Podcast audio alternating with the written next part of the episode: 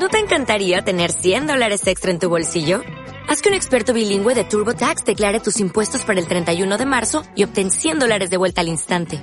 Porque no importa cuáles hayan sido tus logros del año pasado, TurboTax hace que cuenten. Obtén 100 dólares de vuelta y tus impuestos con 100% de precisión. Solo con Intuit TurboTax. Debes declarar para el 31 de marzo. Crédito solo aplicable al costo de la presentación federal con TurboTax Full Service. Oferta sujeta a cambios o cancelación en cualquier momento.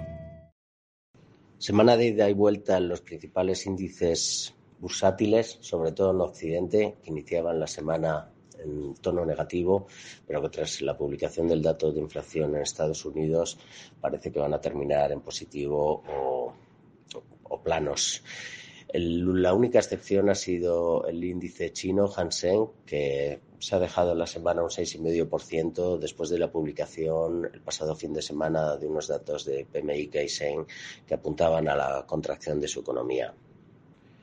Lo más importante a nivel macroeconómico durante la semana han sido las revisiones del Fondo Monetario Internacional sobre su previsión de crecimiento global para el próximo año, que lo ha situado en el 2,7% en relación al 2,9% que había previsto en julio y el 3,8% que predijo el pasado mes de enero, en un contexto de inflación persistente. A la vez, considera necesario que los bancos centrales sigan tensionando sus políticas monetarias para frenar la inflación y rechaza las políticas fiscales fuertemente expansivas. También se han conocido las perspectivas del gobierno alemán sobre su economía y sobre su inflación, y que apuntan a la posible recesión de la misma el próximo año, con un menos 0,4% de crecimiento del PIB y hasta un 7,9% de inflación. Básicamente, un 7% de inflación, básicamente eh, al nivel en el que se está situando en 2022. Lo más relevante ha sido la publicación del IPC americano el pasado jueves, que se situó en su tasa general en el 8,2%, algo por encima del 8,1 esperado, pero también por debajo del 8,3 anterior. Lo único, la tasa subyacente que sigue aumentando por segundo mes consecutivo hasta el 6,6 y se sitúa en máximos de 40 años, lo cual sigue eh, aumentando las presiones para que la Fed siga subiendo los tipos de interés.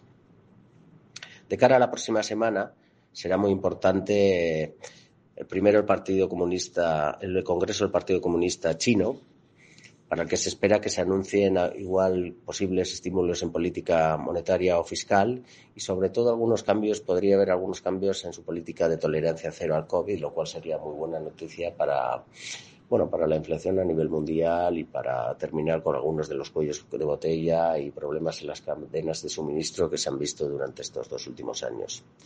Tanto en, la Alemania, en Alemania como en la eurozona conoceremos la encuesta CIU de expectativas y situación actual para lo que esperamos nuevos mínimos anuales y también conoceremos los datos de precios a la producción en Alemania, que el, dato anterior fue muy malo, 40, más 45,8% y se espera que se sitúe en un nivel similar dando muestras de la que la elevada inflación podría seguir siendo permanente en los próximos meses.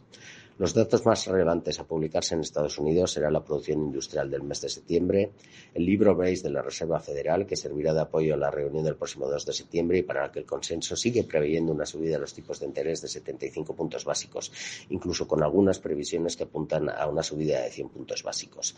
También la, las encuestas manufactureras del mes de octubre de Nueva York y la Universidad de Filadelfia.